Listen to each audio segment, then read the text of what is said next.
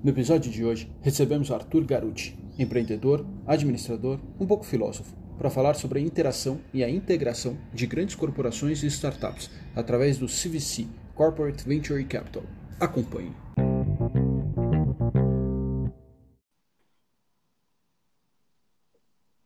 Olá pessoal, Marcelo e Alexandre Olsen e mais um episódio de Mercado Aberto. E hoje a gente tem convidado especial de novo. Tudo bem, Alexandre? Como é que você está?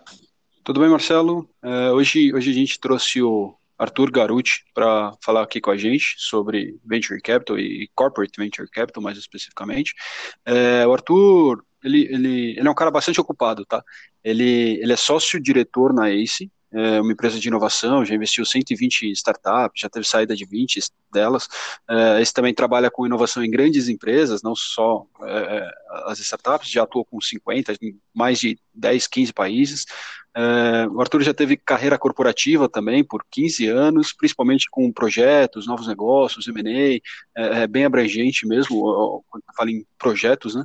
É, também já fez o caminho mais tradicional de, de fazer administração de empresas, fazer o MBA, e em algum momento decidiu cursar a faculdade de, de filosofia, é, além de empreender na ACE, ele é sócio fundador na Fabene, Vinhos Casuais, dá aula de empreendedorismo e inovação, é, acho que é na ESPM, é, eu vou pedir para ele confirmar para mim.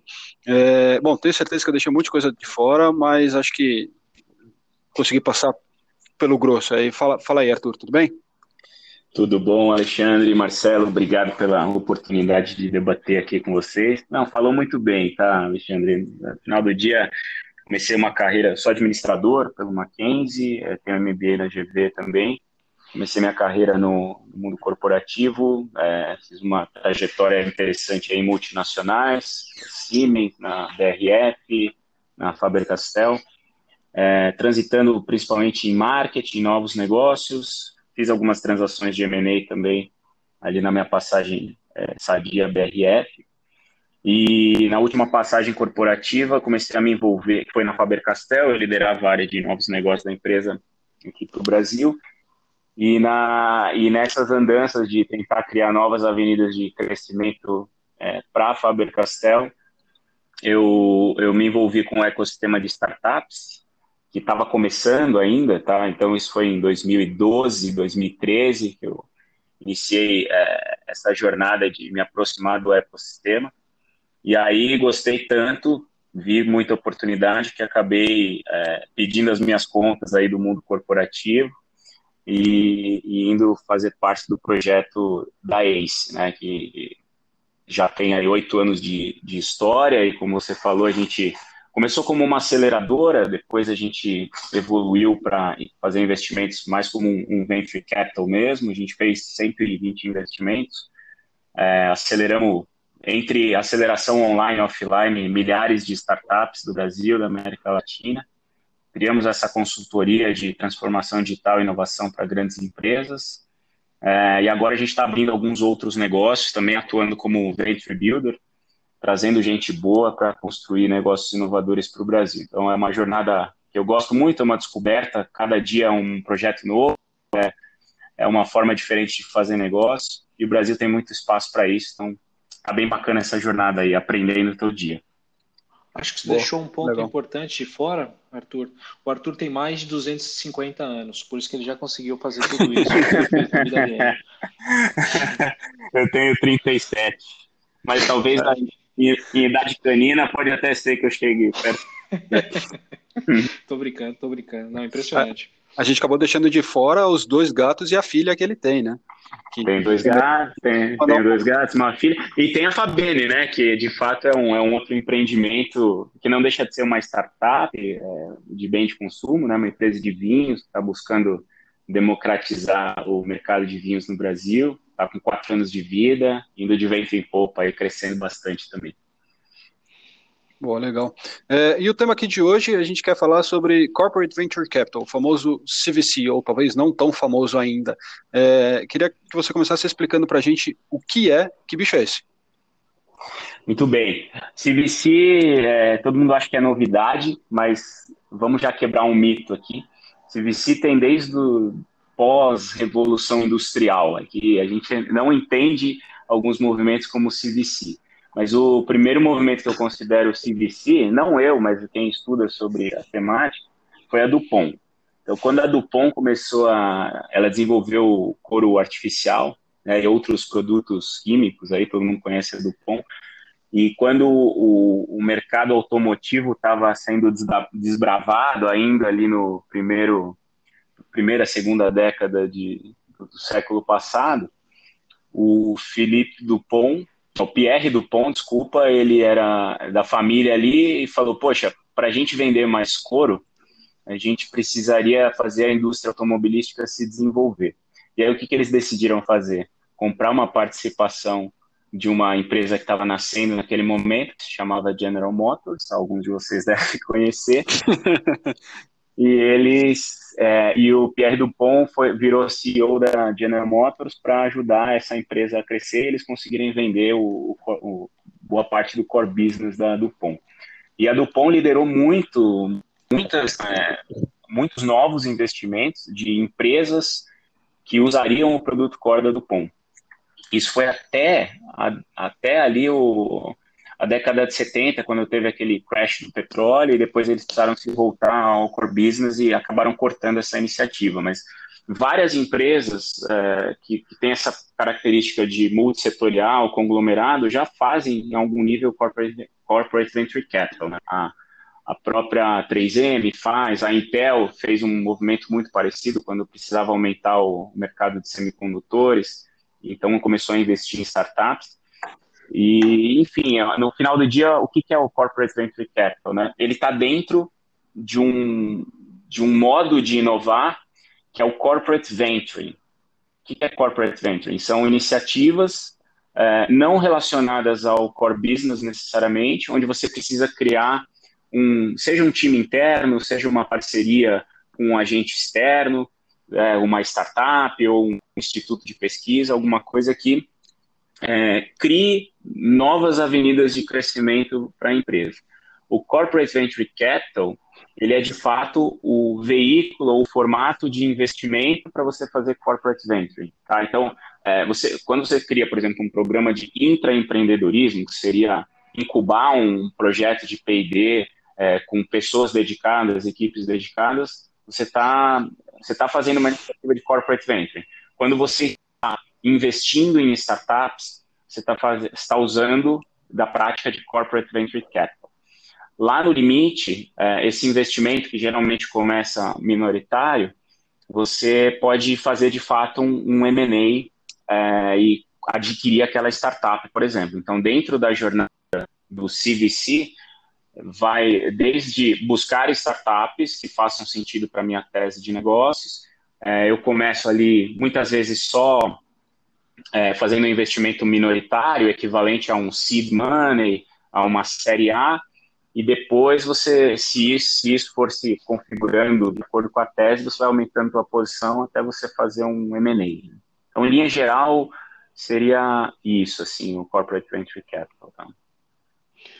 Extremamente interessante. É, então, você está pensando é, é como crescer a tua empresa uh, ou teu projeto que está pensando e você acaba semeando novos caminhos utilizando essa prática de corporate venture e se você está pensando em, em, adquirir um pedaço ou, ou, fazer alguma coisa numa startup externa, você está indo para esse lado do, do CVC, que, que, que assim, é, é, brilhante, né? na verdade, é, é, e a gente talvez já veja isso em outros lugares sem, sem nem ter conhecido esse nome. Então eu, eu, achei muito legal. Agora, então, tudo bem, do lado do corporate, a gente acho que você até explorou um pouco aqui de porquê, por que a empresa estaria fazendo isso, né? Isso, isso agora pensando no lado da startup que está começando. Eu sempre tive uma dúvida, primeiro, qual é o racional da, da startup para ou, ou, esperar ser adquirida, ou alguém vir, um investidor externo vir investir, ou colocar um pouco de capital, ou pensar em, em uma aquisição? Ou, ou, quais, são os, quais são as motivações para uma startup ser, ser procurada, ou, ou qual é o, o, caminho normal para uma startup, se ela não quer crescer sozinha, por exemplo? Não sei se ficou muito clara a pergunta. Ficou, super claro. Tem vários caminhos, tá, Marcelo? Mas uh, eu vou citar dois aqui, até para a gente ser objetivo. Uh, o primeiro é quando existe um potencial sinérgico forte tá, de complementar negócios. É, vamos usar exemplo, tá? teve uma startup recentemente da, que é um marketplace de profissionais de mão de obra da, da construção civil, de, de, reparos, pequenos reparos, assim, que chama Fix. Tá? Essa startup, ela não pegou investimento é, de fundos de venture capital tradicionais, tá? e ela fez uma estratégia de fundraising em cima de players da construção civil. Então, um dos exemplos é, públicos é a Cirela. A Cirela fez um investimento minoritário na Fix e recentemente a, a Fix foi vendida semana passada para um, se eu não me engano, foi para o Carlyle, tá? por 200 e poucos milhões de reais. É, então, por que, que foi bom para o empreendedor? Né? Porque ele conseguiu escalar. Então, ele trouxe um parceiro estratégico que não só trouxe o capital necessário para ele fazer a empresa crescer, mas automaticamente plugou todo o networking da Cirela, os, os sócios é, da Cirela como mentores do negócio. Então, é, tem muito do conceito aí do smart money, você não trazer só o capital, mas networking, acesso a canais, criação de ofertas conjuntas no mercado, isso ajuda bastante o empreendedor. Então, essa é uma motivação, tá? Você acelerar o teu crescimento através de um parceiro estratégico como esse. O outro é puro e simples uh, a motivação do empreendedor. Às vezes ele encerrou, ele está a fim de encerrar aquela jornada já. Aí a gente está falando mais de M&A, tá? É, então ele cansou de ir sozinho. E aí uma grande empresa que está aí com dilemas de transformação digital, por exemplo, enxerga numa startup um potencial de inorgânico de crescimento. Quem está fazendo isso muito bem, Magazine Luiza e Local Web. Então é só pensar aí, né, os caras fazem três aquisições por quarter, cada um mais ou menos. É, então, vou pegar o caso da Local Web, até uma startup que a gente vendeu para a Local Web no final do ano, que foi a Melhor Envio. Melhor Envio é um marketplace de logística de última milha. Então, a local, como a Local Web está querendo se posicionar algo como a Shopify do Brasil, né? Então, ser um one-stop shop do e-commerce, ela acelera o pipeline dela através de uma startup como essa. O interessante dessa transação é que a Melhor Envio se mantém independente. Tá? Então, a marca Local Web, a princípio, não vai incorporar a Melhor Envio. Então, ela vai conseguir, a Melhor Envio também vai poder fornecer esse serviço para o concorrente da Local Web. Quando uma empresa está com a cultura azeitada, né, o comprador está com a cultura azeitada, ele se permite uh, manter o serviço para que essa startup possa vender para outras. Tá? Então, acho que essas são duas situações bem interessantes aí do lado do empreendedor.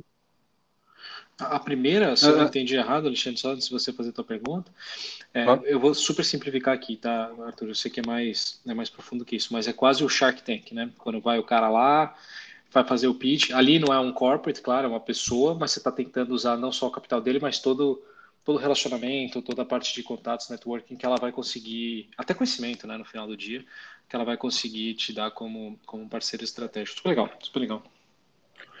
Bom, é, a, gente, a gente falou um pouquinho já do porquê que o corporate compra, a gente já falou um pouquinho do porquê que a startup vende. Eu queria agora perguntar como que eles se encontram, porque não é, é, é às vezes o corporate nem sabe da necessidade que ele tem, ou, ou, ou, mesmo a startup, ela não, ela não sai batendo de empresa em empresa falando, oi, tudo bem, eu tenho um negócio aqui para te vender, ou faz isso. Como, como, como que rola isso?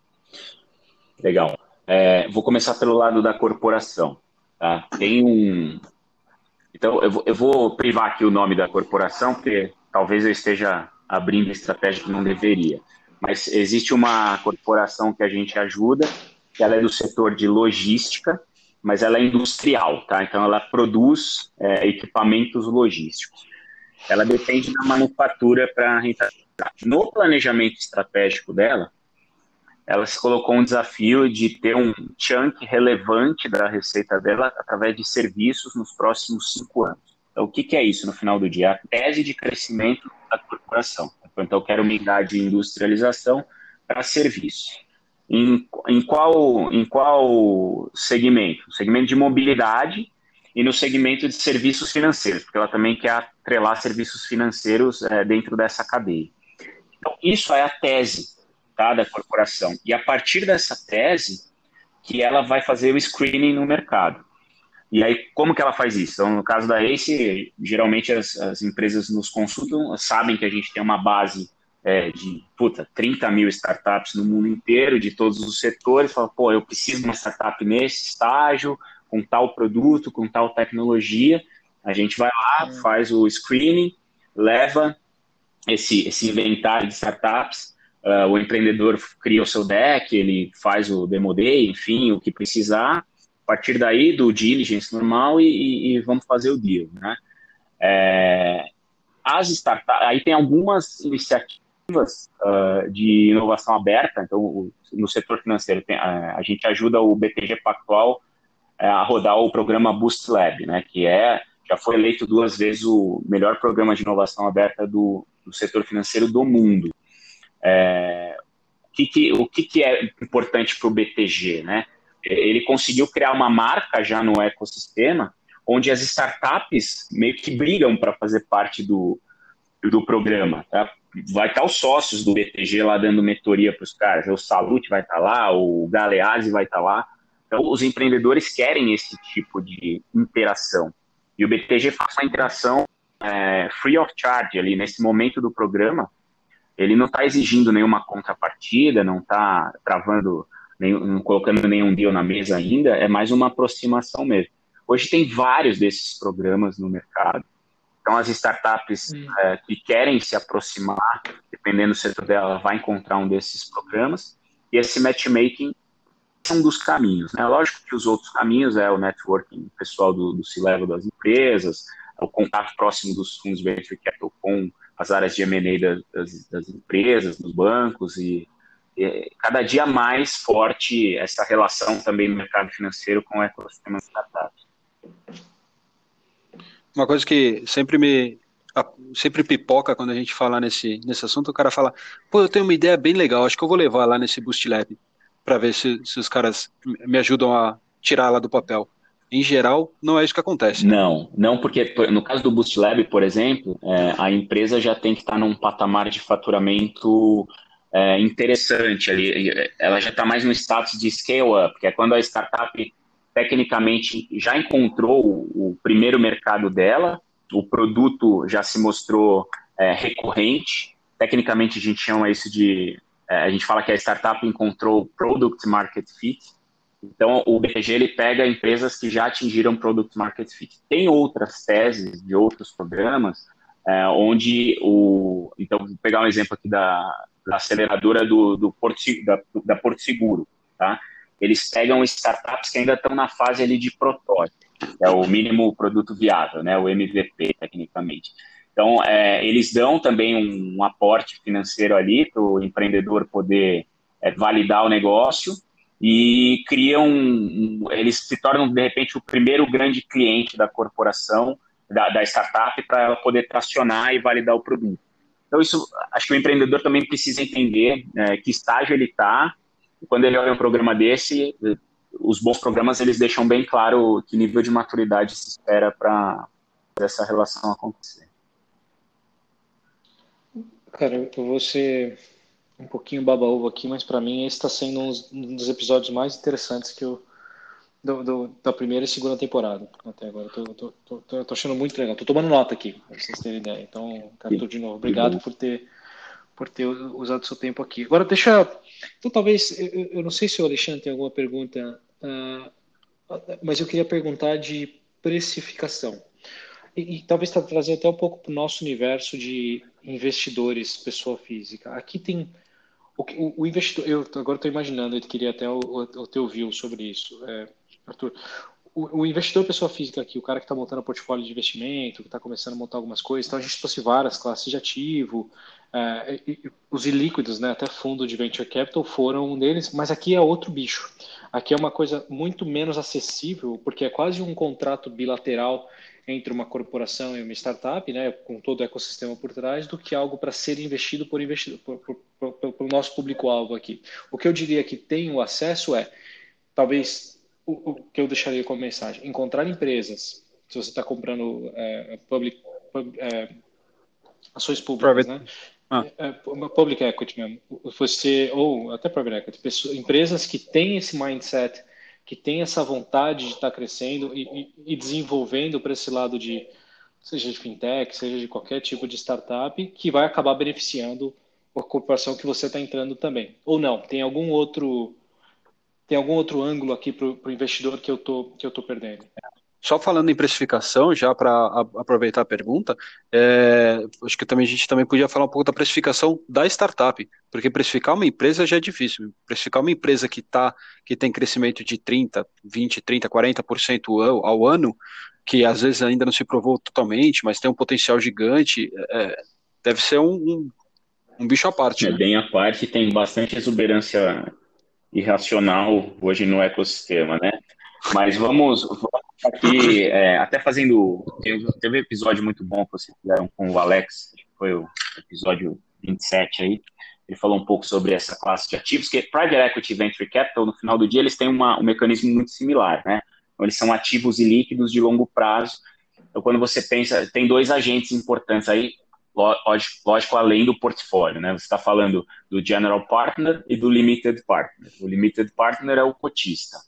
Esse cotista, ele tem que entender, ele vai colocar o dinheiro lá, não existe mercado secundário para a cota dele.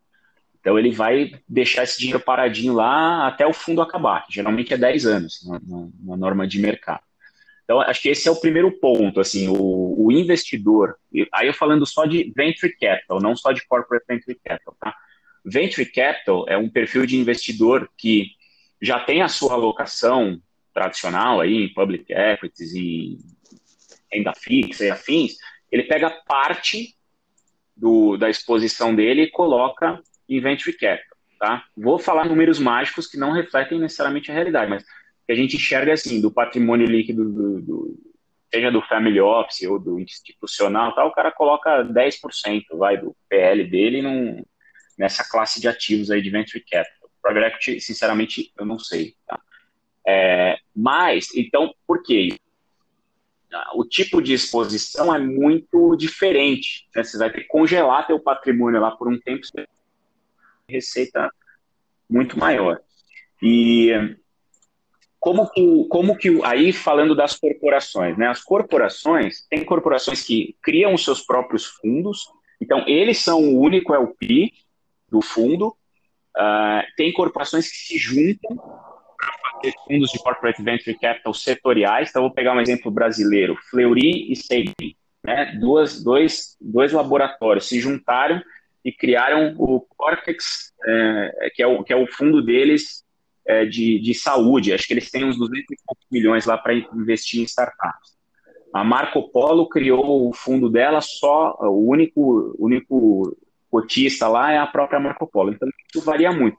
E isso varia do objetivo que a corporação tem também. Tem corporações é, que fazem investimentos só estratégicos, então a parte da rentabilidade não é assim o, o, mais importante na mesa, enquanto aquilo pode ou criar uma nova linha de negócios para o core business, ou até mesmo lá no limite matar o próprio negócio. Então imaginem é, se a General Motors tivesse investido na Tesla através do fundo de venture capital dela lá no começo. Ela não estaria tendo que correr atrás agora do Elon Musk. Então, é, essa, essa, esse é o olhar que o Corporate Venture Capital pode destravar em termos de inovação. Você usar isso para coisas mais disruptivas, é, que não estão tomando tempo ali da equipe de P&D, por exemplo. Mas só para eu aqui o papo, para ir, de, ir na... Desculpa o preâmbulo aqui, mas para falar um pouco de precificação, o que, que, os, o que, que os fundos top tier de venture capital no mundo conseguem chegar? Geralmente 30% a 35% ao ano tá? de, de taxa interna de retorno. Então, se, se precisar pensar num benchmark, é assim que o, o, fundo, ao encerrar, ele deveria dar mais ou menos esse retorno para dizer que é um bom fundo. Só que das 10, 15 startups que ele aloca, a gente sabe que a mortalidade é altíssima. Então, provavelmente você vai ter uma ou duas startups que vão ser os home runs aí, que vão ter centenas de vezes o, o valor investido, vão pagar a conta daquelas que dão errado e fazer o retorno, tanto para o cotista quanto para o gestor. Né? As empresas uh, têm também isso como parâmetro, mas aceitam, às vezes, uma taxa interna de retorno menor. Falando de precificação de startups, isso é mais arte do que ciência. Depois de algumas rodadas, é, quando você já está ali numa série B, numa série C, um dia a gente pode falar só de venture capital, se vocês quiserem, tá? É, mas você está você tá numa rodada já mais avançada, você consegue fazer modelagens de, é, de fluxo de caixa descontado, colocar o custo ponderado do, do capital aí na conta para descontar e etc.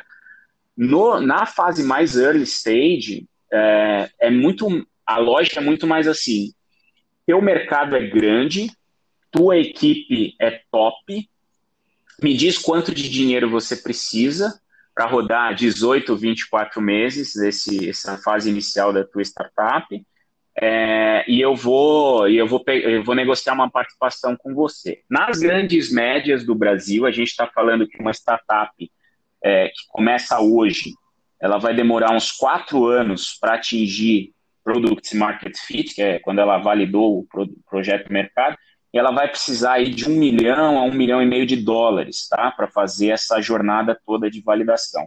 E aí, em média, os investidores acabam tomando 15 a 25% de participação. Não necessariamente numa única rodada, mas em alguns cheques que o empreendedor vai precisar. Tá?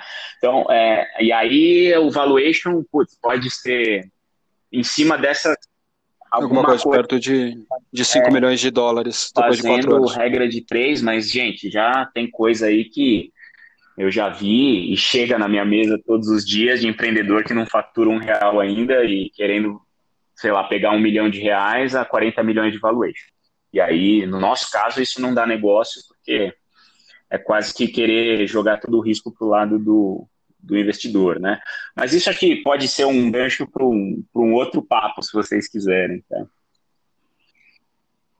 Boa. É, é, eu acho que a gente cobriu o que a gente queria falar de, de CVC. É, queria deixar aberto aqui um, um espaço para você, Arthur, falar se ficou alguma coisa de fora que você acha importante, algum último pensamento, alguma coisa que você é, é acha legal. Eu acho que o, o, CVC ele está muito no, no hype agora, tá? E tem muita corporação que nunca fez, por exemplo, uma prova de conceito com uma startup, nunca contratou uma startup para área de RH, de marketing, para ver se rola essa, essa interação entre startup e grande empresa e já quer montar um fundo offshore em Delaware com, um, com uma, uma ponte em BVI, sabe? Essas coisas é, precisam criar primeiro massa crítica. Então, é, a recomendação que eu faço para o para o ouvinte aí que está pensando em montar uma iniciativa de CVC, vai mais baby steps. Você pode até em um ano conseguir fazer os cinco passos que eu vou recomendar aqui, tá? Mas é, faz passo a passo. Então, começa realmente entendendo a sua tese, a sua estratégia corporativa, onde a inovação está dentro dessa estratégia, vai buscar meia dúzia de startup, cria acordos comerciais, contrata a startup como fornecedora, depois cria um acordo comercial, depois faz investimento é, minoritário, depois faz um M&A numa startup, e aí sim você vai criar o teu veículo lá, veículo para investir em 10, 15 startups por ano. Acho que é, assim a gente cria maturidade também do tema na agenda dos boards aí das grandes corporações, das médias também. Acho que essa é uma boa dica aí que fica para encerrar. Excelente, excelente. Arthur, eu quero, quero te agradecer de novo. É, acho que foi muito bom. Episódio até um pouquinho mais longo, mas que valeu cada minuto. Eu vou, se você não se importar, eu vou te cobrar sim da oferta que você fez para a gente trazer outros tópicos aqui, talvez de venture capital de uma maneira mais abrangente no, no futuro próximo. Mas por agora, acho que ficou super completo. Obrigado, Arthur. Obrigado, Alexandre. Boa. E que a gente se vê então numa, numa próxima oportunidade. Perfeito. Muito obrigado, Arthur, por ter aceitado o convite aí, ter falado com a gente aqui hoje. Obrigado, pessoal. Parabéns pelo projeto. Sucesso para vocês. Tchau, Valeu. Pessoal. Obrigado.